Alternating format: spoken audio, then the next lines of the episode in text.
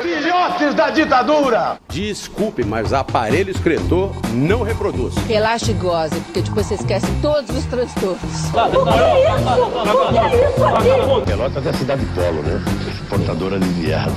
Vai queimar tua rosquita quando tu bem entender, porra! Meu nome é Neira 56. Eu tô saudando a mandioca.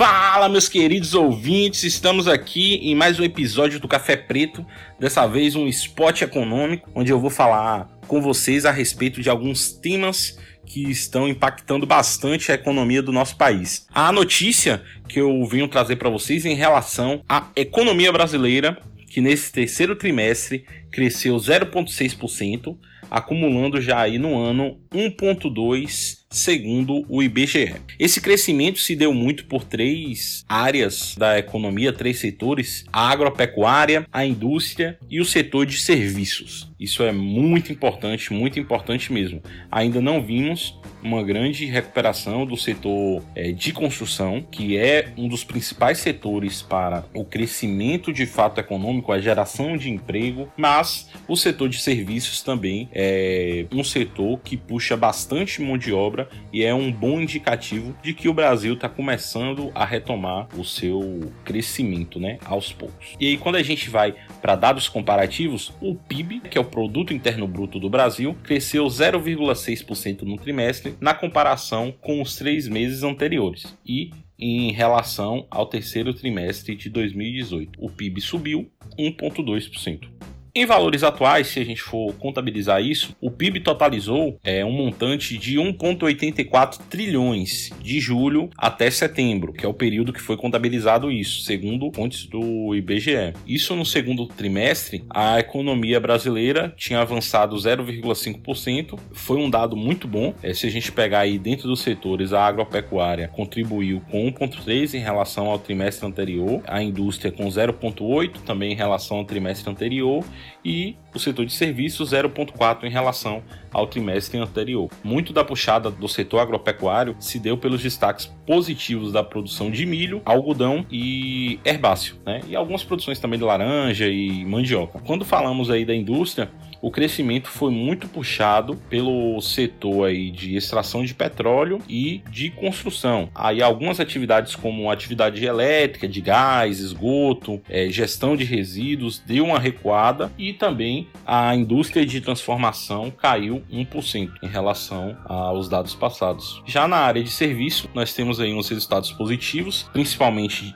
é, vindo de atividades financeiras, de seguros e serviços relacionados, que cresceu 1,2%. Teve o comércio também, que cresceu 1,1%. E aí alguns outros setores, como informação e comunicação, atividades imobiliárias e outras atividades de serviço, que também contribuíram para essa expansão.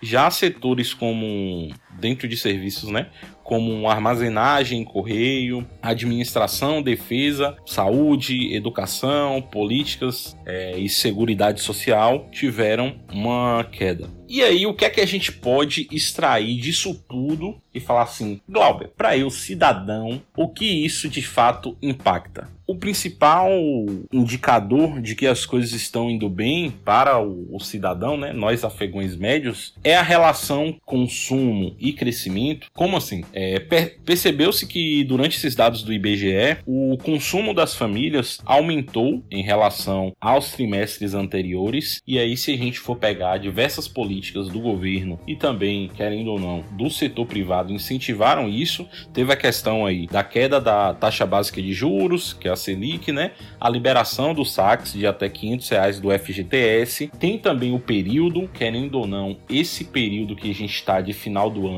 é o período de maior impulsionamento para o setor de serviços é, em nosso país, porque vem Natal, Ano Novo, Black Friday, entre outras coisas.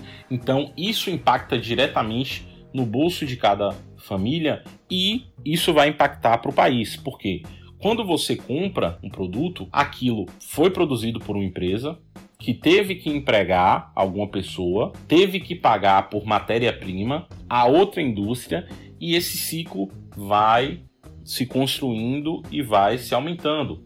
Então a relação consumo é muito importante para o crescimento é, do país. E o consumo ele só vem a partir do momento que as pessoas têm dinheiro no bolso. E dinheiro no bolso só vem a partir de trabalho. Então a relação consumo e crescimento é muito forte para qualquer país. E aí um dado também muito importante, que é algo que a gente deve ver, eu espero, né, que a gente deva ver mais constantemente é, na nossa economia no Brasil, foi a diminuição dos gastos do governo, que a, a, o governo teve uma despesa de 0,4% a menos nesse terceiro trimestre. É uma queda que inclui ali gastos pessoais, é alguns desinvestimentos e a própria restrição orçamentária, questão fiscal mesmo do governo, segurou um pouco isso. Isso é muito importante porque assim, o que é que acontecia no Brasil se a gente for pegar aí os últimos 20 anos e talvez até mais? O governo tinha um gasto acelerado, os gastos do governo só aumentavam ano após ano. O